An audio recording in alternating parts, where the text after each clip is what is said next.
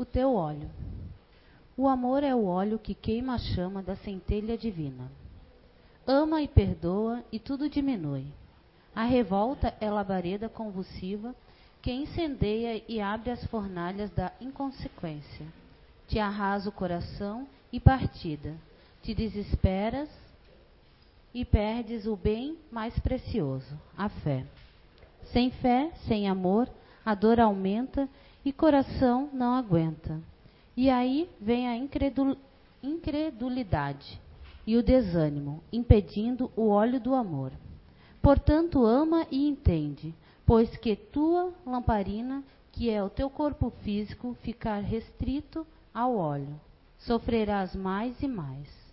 Usa o óleo e terás combustível para já aí acender o amor.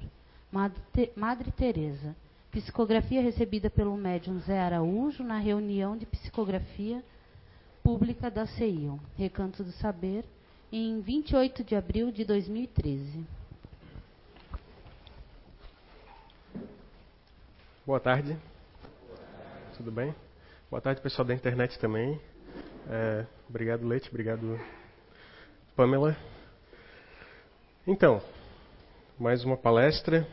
E o tema de hoje, Noite Escura, é um tema que já me acompanha uma certa, algumas décadas aí. Antes de, de até mesmo eu conhecer a doutrina espírita, sempre foi um tema que me chamou muita atenção, desde a minha adolescência até agora. É, é um termo cunhado, né, na, na Igreja Católica por um santo, a gente vai ver um pouquinho mais ali na frente, mas é um, é um tema que que chama muita atenção pela questão de muitas, de muitas vezes é, estarmos fazendo a coisa certa, estarmos pensando as coisas certas, estarmos tendo atitudes positivas, mas não conseguirmos sentir Deus, não conseguimos sentir fé, não conseguimos sentir algo muito maior do que nós. Né? Muitas vezes a gente acaba é, achando que está fazendo tudo em vão, está fazendo tudo errado, e de repente a gente chega num ponto que não era bem assim. A gente estava pelo caminho, a gente só não conseguia sentir.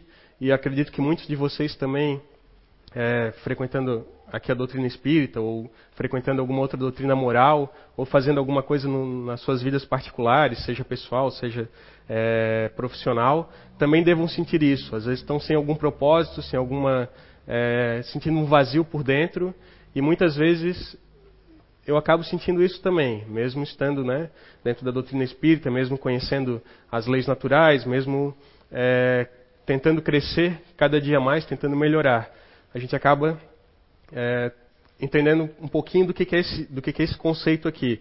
E a gente vai ver que não são só pessoas normais, né, ditas normais como nós, pessoas comuns, mas também a gente vai ver um exemplo ali bem prático de uma outra pessoa, de uma, de uma é, missionária que esteve aqui no planeta Terra e que também passou por isso durante alguns longos anos. A gente vai comentar um pouquinho mais para frente.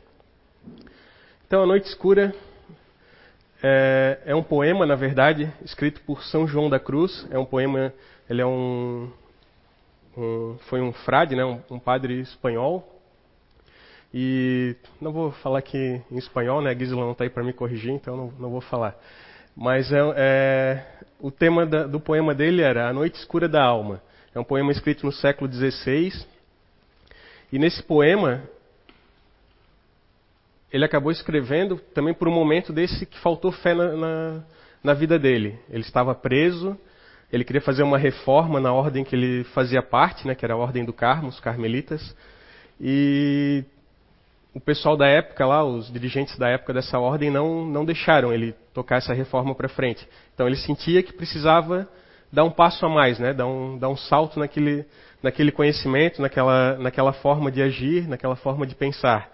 E os dirigentes da, da ordem na época não deixaram, então prenderam ele, ele ficou longos anos preso, e dentro desses longos anos ele acabou escrevendo esse poema e até um tratado sobre esse assunto que gerou dois volumes, né, dois livros, um que fala sobre o sentido, né, sobre o sentimento, e outro que fala sobre o espírito mesmo, né, sobre a, a, a evolução espiritual, que é um pouco mais intenso, mais denso e também um pouco mais difícil de às vezes de se compreender. Vou tentar traduzir um pouco aqui o que ele trouxe nesse, nesses conceitos, tá?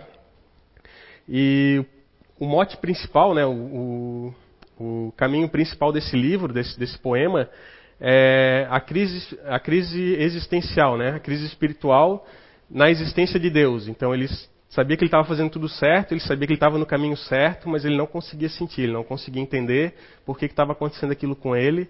Né, e muitas vezes no nosso dia a dia a gente também acaba é, não conseguindo entender o que está acontecendo, né? Pode ser alguma coisa é, dessa vida mesmo, a gente pode ter tido é, momentos, né, decisões, escolhas há pouco tempo atrás, nessa vida, desde a nossa terra infância até agora, que estão impactando agora. Ou pode ser realmente alguma coisa de uma vida passada, a gente não sabe. Né? Ele pode ter passado por isso também, ele pode ter tomado escolhas na existência dele que acabaram ocasionando essa ausência de fé. E, ou pode ter sido alguma coisa do passado também, né? ele pode ter sido é, alguém de, de, uma outra, de uma outra ordem que acabou perseguindo, acabou fazendo alguma coisa que não deveria e acaba sendo perseguido também e sentindo isso na pele também. Né? Mas o principal para entender essa questão mesmo da crise espiritual em busca de Deus.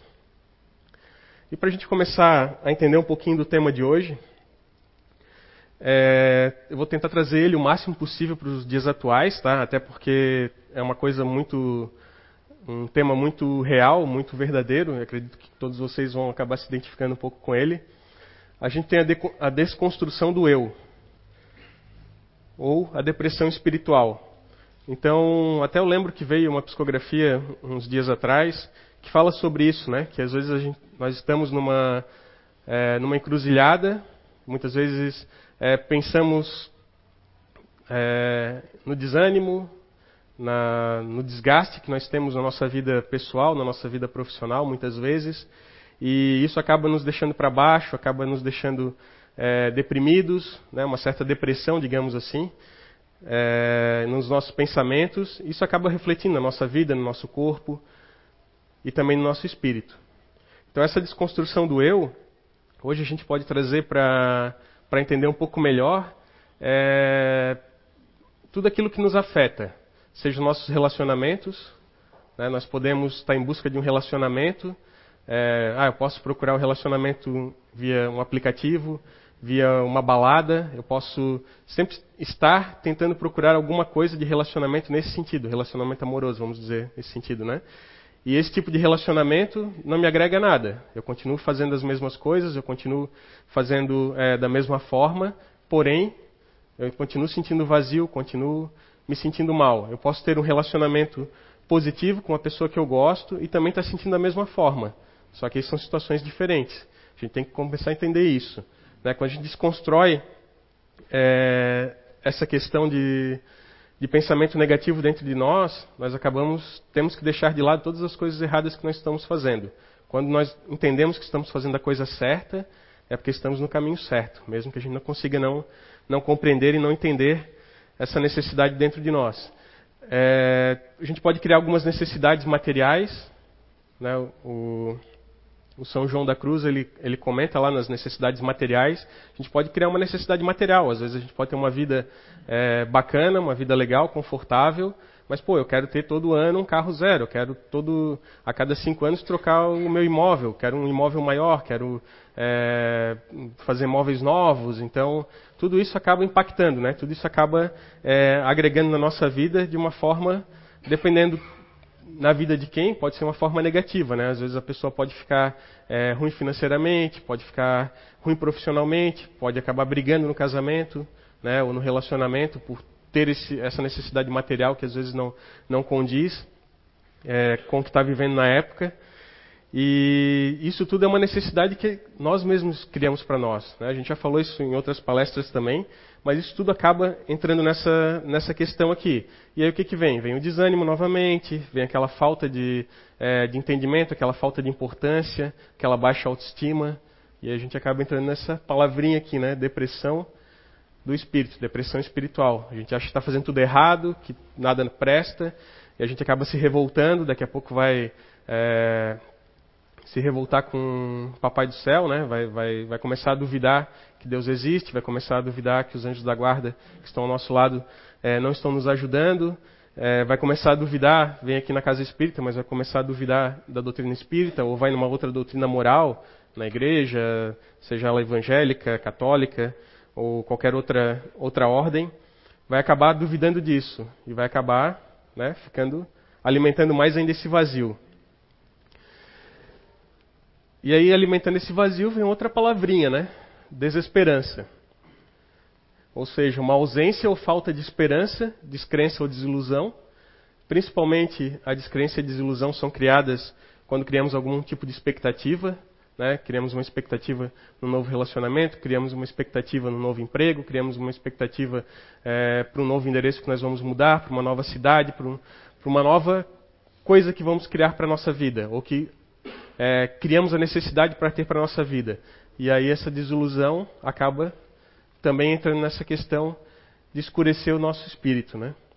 Circunstância de quem está ou se encontra em desespero, né? Sem esperança. Então, quando a gente alia essa depressão espiritual que a gente viu e essa é, desesperança, essa ausência, né? Ou falta de alguma coisa que, que nos faz bem, a gente acaba incorrendo em alguns, em alguns erros, né? Nós acabamos acreditando em algumas coisas que, que não são bacanas, assim. A gente acaba percebendo que na nossa vida, desde quando nascemos até o momento atual, o momento que estamos enfrentando esses problemas, a gente não teve uma base, a gente não teve uma preparação. Então, eu, aí eu vou lembrar agora da palestra do, do Alan Mitchell no final do mês passado, onde ele falou sobre gerações fracas.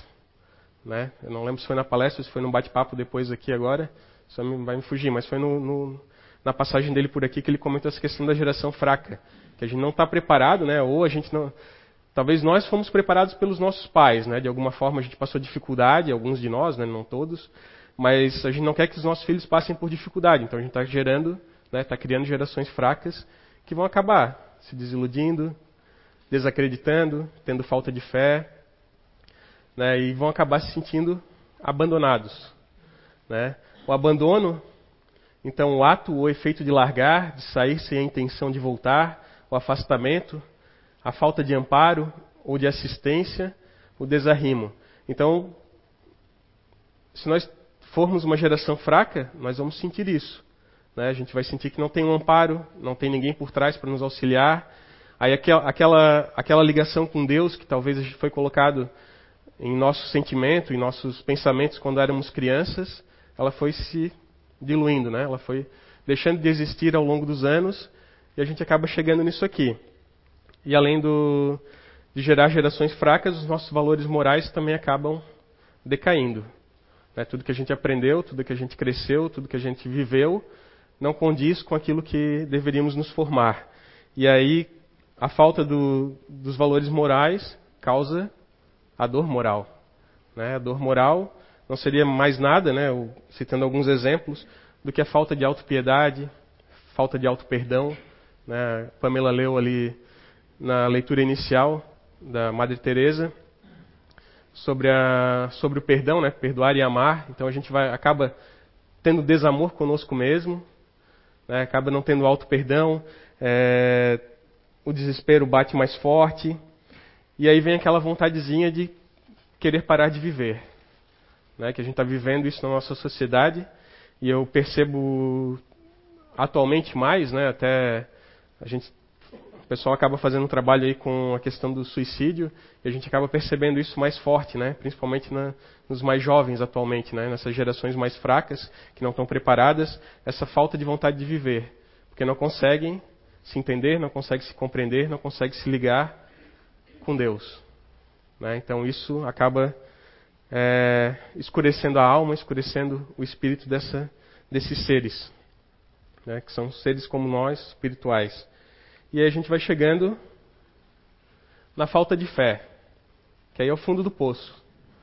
Né? Aquele onde está lá no tacho, não dá nem mais para raspar nada, porque a gente não consegue mais descer.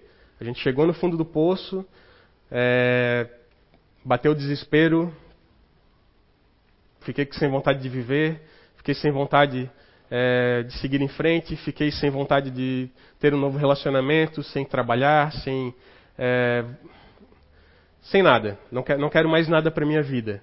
Então cheguei naquela, naquela fase que eu não acredito em mais nada, que eu não acredito mais no, na pessoa que está ao meu lado, que eu não acredito mais, principalmente em mim. Né? Isso é o mais mais complexo e o mais doloroso que a gente tem para entender nessa, nesse conceito. E quando a gente chega no fundo do poço, muitos de nós entendem que que não é legal, que é ah cheguei no fundo do poço, não quero mais, não quero não quero nada mais para minha vida. Mas é aí que mora, né, talvez um pouquinho da esperança, talvez um pouquinho é, daquilo que Papai do Céu escreveu na, nas linhas cósmicas do universo, nas leis naturais, para nos fazer voltar a crescer, fazer voltar a acreditar. Quando a gente chega no fundo do poço, a gente percebe que tem que mudar, a gente percebe que tem que se transformar, que tem que, ter, tem que crescer novamente. E a gente vai ver isso um pouquinho mais para frente. E agora, para a gente entender um pouquinho é, desse conceito, né, de tudo isso que aconteceu aqui, que a gente comentou, desde a da desconstrução do eu, da desesperança, do abandono, da falta de fé. A gente vai falar de uma pessoa, como eu falei no começo, uma pessoa que não é tão comum como nós, mas ela já foi comum. Hoje ela é considerada uma santa. Né? Ela fez um trabalho maravilhoso enquanto esteve aqui no planeta Terra. Porém, a gente vai perceber que ela viveu tudo isso aqui. Ela não desistiu, ela continuou trabalhando, né? ela não, não atentou contra a vida dela, ela continuou fazendo todo o trabalho dela, mas a gente vai ver alguns textos, alguns trechos das cartas que ela escreveu, que foram publicadas apenas 20 anos depois da morte dela. Tá?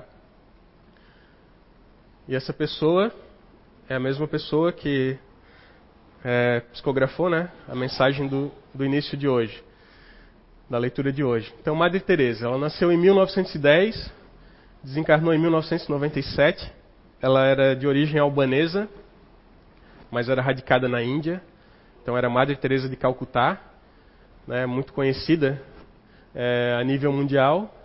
E a noite escura dela durou de 1948 até 1997, pouco antes dela desencarnar. É, quando eu li primeiro, a primeira vez sobre essa questão da noite escura, ela ainda era encarnada, né? E eu não, não, tinha, não tinha esse contato depois que eu vim saber que ela também passou por esse mesmo, por esse mesmo processo, né? Que todos nós passamos algum dia. E pouco antes de morrer que ela começou a sentir novamente a ligação com Deus, né? Ela começou na adolescência, ela teve uma adolescência, é, se iniciou na ordem, na ordem que ela seguia, e foi fazendo o trabalho dela, mas chegou um determinado momento da vida dela que ela perdeu tudo isso né, que ela se sentiu abandonada, se sentiu sem esperança, sem amor, mas ela continuava trabalhando, ela continuava empenhada. Né, e quantos de nós acabamos desistindo, né? acabamos ficando pelo caminho? Isso é uma pessoa conhecida, tá, pessoal? Não é. E aí agora a gente vai dar uma olhadinha nos, nos trechos de, das cartas que ela escreveu durante esses 49 anos aí de, de, de escuridão que ela viveu na sua alma, tá? Então são alguns trechos, tá? Ela escrevia para algum, alguns amigos, alguns padres que eram amigos dela, e um deles acabou reunindo esses textos e publicando em 2000, 2007. Tão profunda ânsia por Deus e, né, aí três pontinhos, a repulsa pelo vazio, sem fé, sem amor, sem fervor. Então ela buscava por Deus, mas ela se sentia vazia, sem fé, sem, sem amor, sem acreditar. Almas não atrai. O céu não significa nada. E ela colocava no final da, dessa, dessa carta que ela escreveu em 1956. Reze por mim, para que eu continue sorrindo para Ele, né, para Ele Deus, apesar de tudo. Então, vocês veem, né, uma pessoa que foi dedicada é, 100% para a vida religiosa, 100% para auxílio aos outros, né, aos pobres principalmente, num país que era, é, que era e continua sendo miserável, né? se a gente for analisar a Índia nos dias de hoje, ela continua sendo miserável, até mais do que na época que ela viveu, talvez. E ela também tinha isso, mas ela não desistiu, enquanto muitos de nós acabam desistindo. Né? Mais um trechinho aqui. Se não houver Deus, não pode haver alma. Se não houver alma, então Jesus, você também não é real. Então ela já estava questionando, né? Uma outra, é um outro estágio desse conceito da noite escura. Quando a gente começa a questionar Deus, quando a gente começa a questionar que isso não existe, que isso tudo é matéria, que isso tudo é, é apenas passageiro, que a gente vai morrer e vai acabar. Né? E ela tinha isso em 1959, tá? um pouquinho depois ali. E alguns anos mais tarde, ela começou a compreender o que estava acontecendo com ela. Então, pela primeira vez ao longo de 11 anos, cheguei a amar a escuridão, pois agora acredito que é parte, uma parte, muito, uma parte muito, muito pequena da escuridão e da dor que Deus, que Jesus viveu neste mundo. O Senhor ensinou-me a aceitá-la como um lado espiritual de, de sua obra. Então ela começou a compreender que passar por isso era uma depuração espiritual, era uma depuração do eu dela. Né? Ela, tava, ela começou a entender que ela estava na vida material, que ela estava encarnada e que ela precisava passar por isso. Talvez ela não tivesse conhecimento de que o que ela estava vivendo fosse ocasionado por um outro momento da vida dela, seja uma vida passada, seja uma vida, seja na mesma vida, mas é, escolhas que ela fez é, na adolescência, no início da, da fase adulta, e que talvez começaram a depurar dentro dela, nos pensamentos, nos sentimentos, no espírito, para que ela pudesse ascender, né, e pudesse novamente voltar a acreditar e ter fé. E aqui ela fala de Jesus, que é muito interessante, que se a gente pensar que Jesus na cruz é, teve um momento que talvez podemos considerar também como, como a noite escura que ele viveu, na hora que ele fala que, Pai, por que me abandonaste? Né, talvez ali foi um fio, um fiapo da falta de fé dele naquele momento. Mas a gente sabe de toda a, grandiosidade, toda a obra que ele acabou realizando, né? O Cristo terreno, talvez o Cristo cósmico seja muito maior do que, do que a gente possa entender hoje. É, além, de, além dela, de Jesus, e teve tantos outros santos, né? O próprio autor do, do poema, é, São Paulo da Cruz, São Paulo, pesquisar aqui se é esse nome mesmo. É, São Paulo da Cruz, que é um outro santo também. A Santa Terezinha, que é muito conhecida, né? A gente tem até bairros em algumas cidades aqui da, da região que se chamam Santa Terezinha. Também passou pelo, pelo mesmo, pelo mesmo mesma situação e também foram longos anos, tá? 40, 50, 60 anos. Então é, um, é uma coisa bem bem viva dentro das nossas vidas na, na nossa humanidade atual. Mais um trechinho aqui. Hoje senti realmente uma profunda alegria que Jesus já não pode passar pela agonia, mas que quer passar por mim. Abandona-me, abandona-me a Ele mais do que nunca. Sim, mais do que nunca estaria à disposição. Então ela começa a perceber que o abandono, que, a, que as coisas que ela começou a sentir na sua vida eram necessárias. Ela precisava esquecer o abandono que que Deus, que Jesus, né, com essa parte espiritual aconteceu na vida dela para que ela pudesse renascer de novo e entender que estava à disposição para servir, que é o que todos estamos aqui, né? Todos nós, sejam missionários, missionários ou não, estamos para servir, né? Seja para servir o nosso eu, para a nossa melhora, seja para servir o outro, seja para servir a humanidade.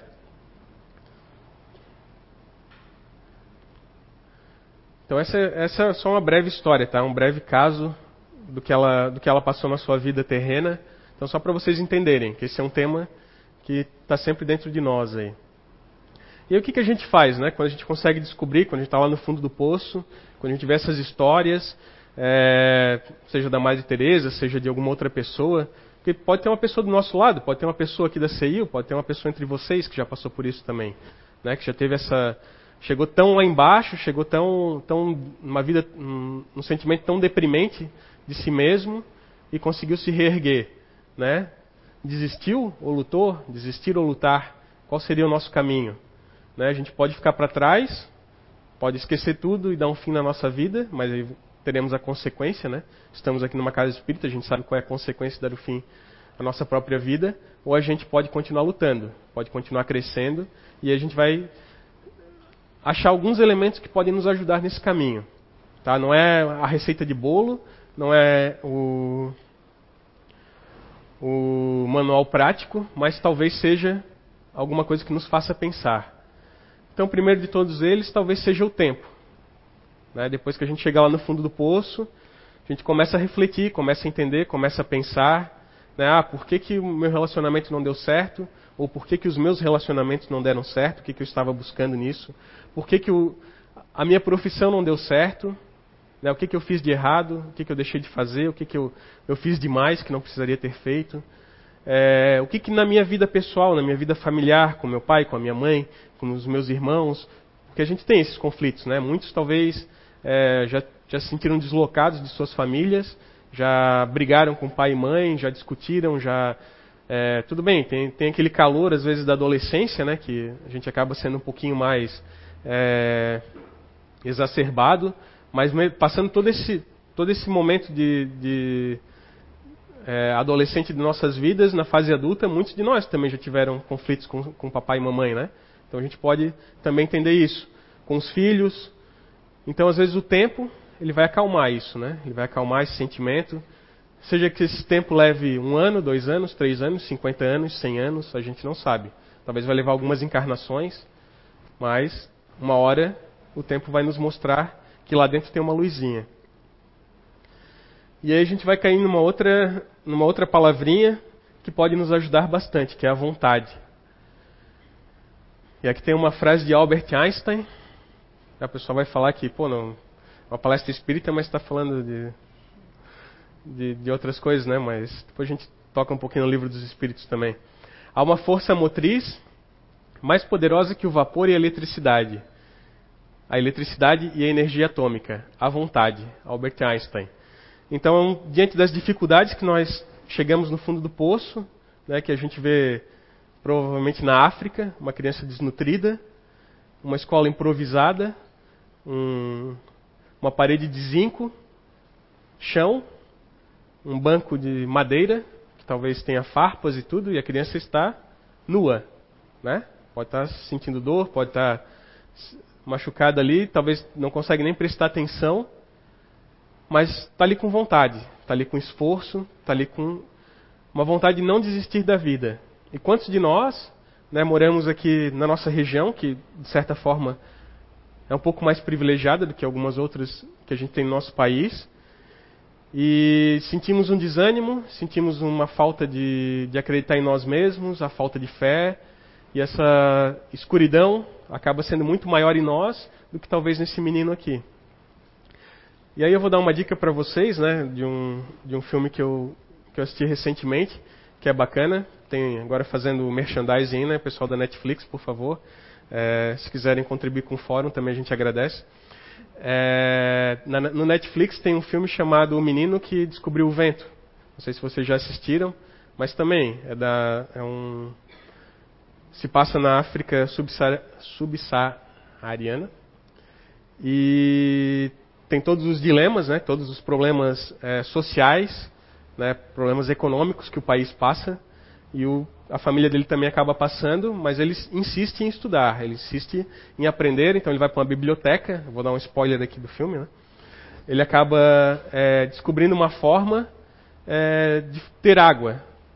Né, eles viviam sempre esperando a época das monções, a época das chuvas, e ele acaba descobrindo uma forma de ter água o ano inteiro e acaba uma forma de irrigar o, o, o local que ele vivia para poder ter plantação, para que eles pudessem comer, pudessem vender, a, vender e ter alguma renda, né? Então é uma história bem legal, tá? Vale a pena, não vou contar o resto, né? Mas aí já já está ajudando. Então assim, a vontade, né? A vontade de sair disso, a vontade de desistir.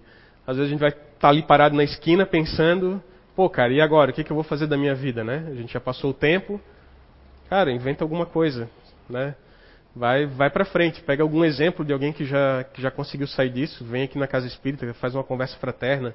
É, às vezes só o passe não vai ajudar, mas vem assistir uma palestra.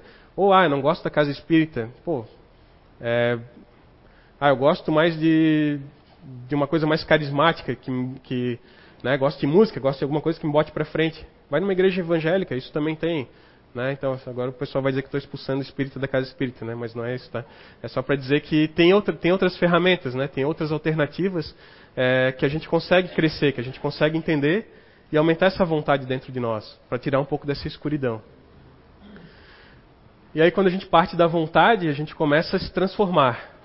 Então, a gente podia ser uma sementinha escondida embaixo da terra que vai crescendo, crescendo, até se tornar uma, uma, uma planta, né, uma árvore frutífera, seja o que vocês quiserem pensar. Ou a gente pode ser uma largata também, né, de ter colocado aqui, que vai crescendo, né, que a noite é uma largata e no outro dia amanhece uma borboleta que tem asas, que sai para voar. Né? Então a gente pode usar essa metáfora também. Então tem um provérbio chinês: o homem que move montanhas começa carregando pequenas pedras.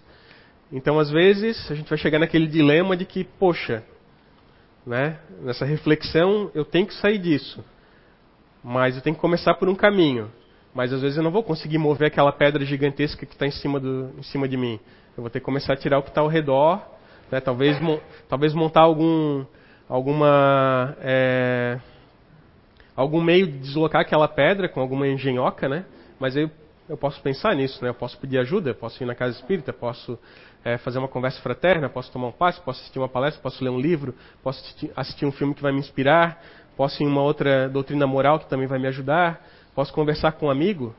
Né? Então isso a gente vai tirando aos pouquinhos e vai criando alternativas para fazer essa transformação dentro de nós.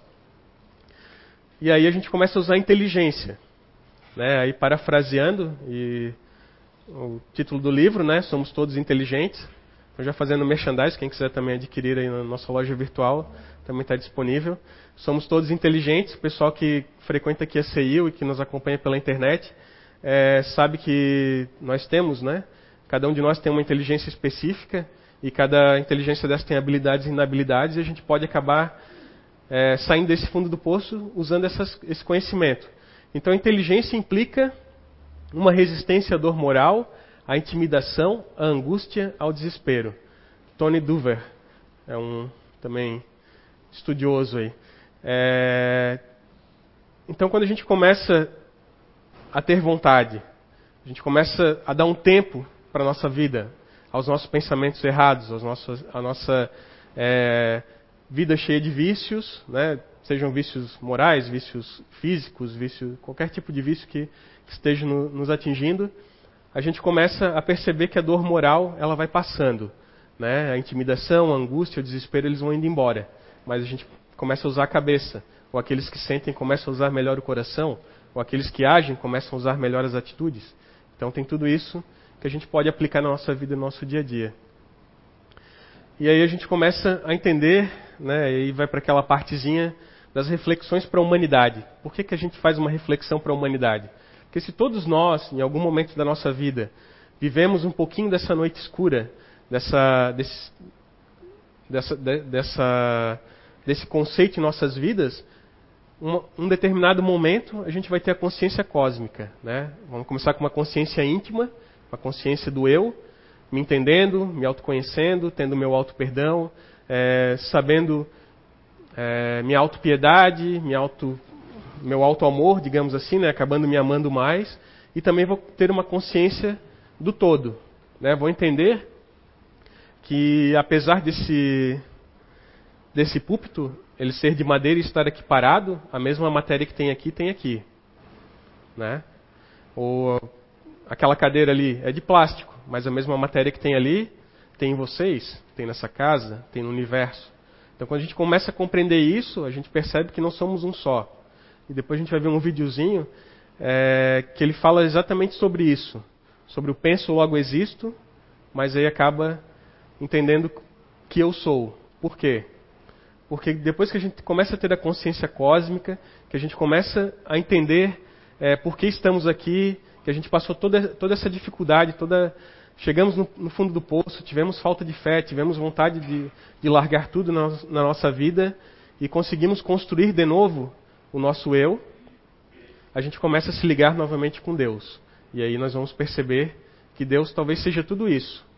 Né? Como tem lá, na, na, lá no livro dos Espíritos, a primeira pergunta: o que é Deus? Não é quem, não é uma pessoa, não é um ser. Né? O que é Deus? Se a gente for parar para pensar nisso, talvez Deus seja tudo isso aqui. Talvez nós sejamos parte dele, ele, seja, ele é parte de nós. Talvez todos nós tenhamos um pouquinho dessa construção. Né? E quando conseguimos sentir isso, quando conseguimos acreditar nisso, quando conseguimos viver nisso, atingimos a nossa consciência cósmica. E aí talvez né, um pouquinho de, daquela escuridão que está dentro de nós começa a desaparecer. Aí tem uma frase também que, que eu gosto bastante. É, os seres humanos, embora feitos da mesma matéria das estrelas, são conscientes. E assim, uma, e assim, uma maneira para o cosmo reconhecer a si mesmo. Então, assim, apesar de sermos matéria, né, sermos talvez parecidos com isso aqui, nós temos uma coisinha, né, um, um detalhezinho que nos faz um pouquinho diferentes. Um princípio inteligente, está lá no livro dos Espíritos também, que é o Espírito. Né, que é essa consciência, que é esse nosso pensamento, que é o que nos, que nos move, que é o que anima essa matéria, que poderia ser isso aqui. Né? Se aqui tivesse um espírito, isso aqui estaria animado. Né? Vocês vão lembrar lá da, das mesas girantes, as mesas, né, algum, os espíritos usavam os ectoplasmas para animar aquele, aquele objeto inanimado. Então, talvez Carl Sagan, né, na, na sua é, forma de pensar, totalmente racional, lá na década de 80, ele não tenha entendido muito bem que somos conscientes, né? os seres humanos são conscientes e isso explica é, cientificamente a existência do espírito. Certo? É, tá chegando na hora de final, vou passar o vídeo tá, para a gente ter mais um, um complemento aí então, e entender que o principal de tudo, a principal reflexão que a gente tem que sair daqui hoje é justamente essa: entender que, por mais difícil que seja a nossa vida, por mais difícil o momento que nós estejamos passando, por mais difícil é, que seja tudo que nos aconteceu, né, a gente chegou no momento que, poxa, agora não dá mais, agora não quero mais viver, agora não quero mais ir para frente. Sempre vai ter um caminho, sempre vai ter uma, uma força, sempre vai ter algo que pode, pode nos puxar para frente. Né? Basta a gente não esquecer de, de lutar. Ou a gente desiste, ou a gente luta. Oi? Quer comentar? Não? Tá bom. Então vamos lá, pessoal. Vamos assistir o vídeo e depois a gente finaliza aí rapidão.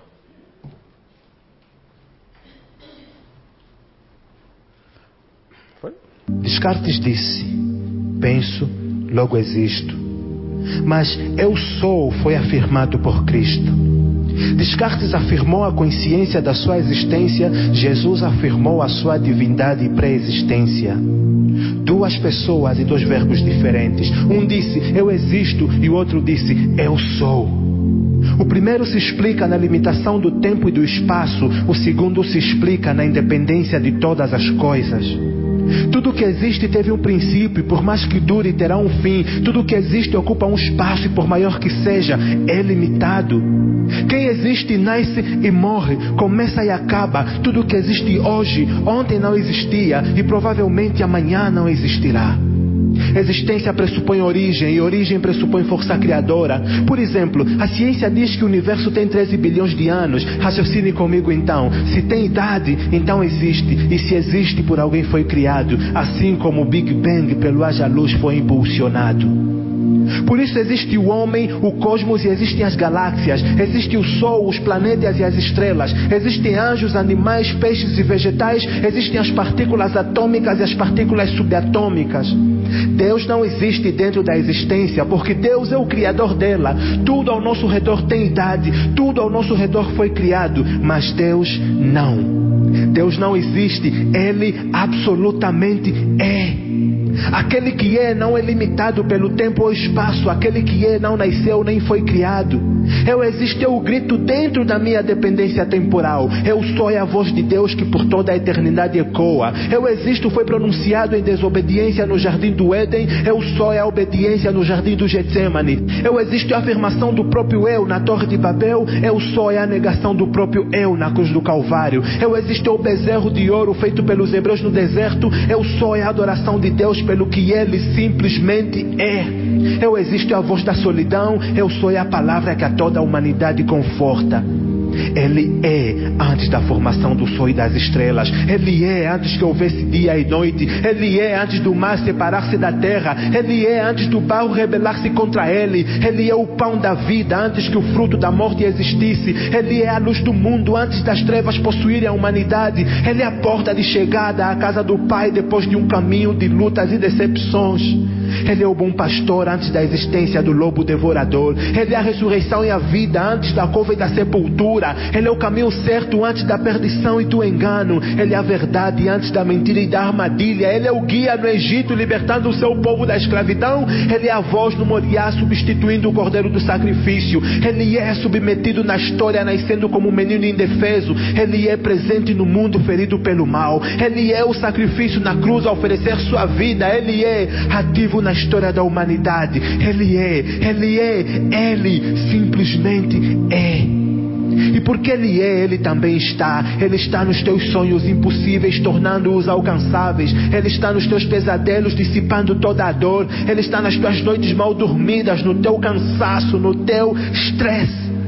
Ele está nas vozes motivadoras do seu dia a dia. Ele está no antirretroviral te mantendo em vida. Ele está na perda da dor de um ente querido. Ele está no choro, no riso, na ansiedade e na angústia. Ele está no teu passado, visitando a dor do estupro e da rejeição. Ele está no teu coração, plantando a semente do perdão. Ele está na porta, esperando o dia do arrependimento e do abraço. Ele está pronto para te restaurar das drogas, do fumo e de tudo que te destrói. Ele está com você agora, neste exato momento, limpando os resquícios do pecado, porque Ele é um Pai de amor. E é nele que você existe, respiras e se moves. Ele é tudo o que você precisa para viver. Eu acho que o vídeo resume bastante do que a gente falou aqui hoje. Um pouco filosófico, né? Talvez algumas coisas, alguns elementos, é, alguns de nós não concordamos, mas a filosofia é bacana ali e ela fala justamente isso, né? A gente caminhou dessa forma toda para entender que Jesus, que Jesus, que Deus, né, não é uma pessoa, não é um ser, Ele é. E lá atrás, quando foi escrito esse poema, que talvez é, já venha até dos primórdios da, da humanidade, com algum outro tipo de conceito, foi criado esse poema sobre a noite escura, foi essa ausência de Deus. Então a gente, em algum lugar ele vai estar, né, em algum ponto dentro de nós, em algum ponto ao nosso redor, ele vai estar ali, seja nas coisas boas, nas coisas ruins, ele vai estar de alguma forma. Quando sentirmos o abandono, o desespero, é, a falta de amparo, ele vai estar lá. E só basta, claro, deixarmos ele entrar, né? deixarmos ter essa consciência, aprendermos, darmos tempo ao tempo, que às vezes o tempo é o Senhor do, do é o segredo, né? o Senhor do, desse destino, e principalmente a força de vontade, a transformação de nós mesmos. E aí para essa semana, né? Vamos acender essa chama, vamos fazer usar a prece principalmente, né, a oração, seja para nós, seja para nossa família, seja principalmente para essa humanidade, que às vezes é, a gente vê tantas coisas acontecendo, né? A gente comentou ali da questão do, do menininho na África. Então por que a gente não reza por eles também? Por que a gente não reza pelo país? Às vezes rezamos só por nós ou pelos nossos entes queridos, mas vamos ampliar isso, vamos ampliar essa nossa, essa nossa consciência, vamos ampliar, ampliar essa nossa vontade de servir, vontade de acreditar, vontade de entender o que é Deus. Obrigado aí e boa semana para vocês aí, tá?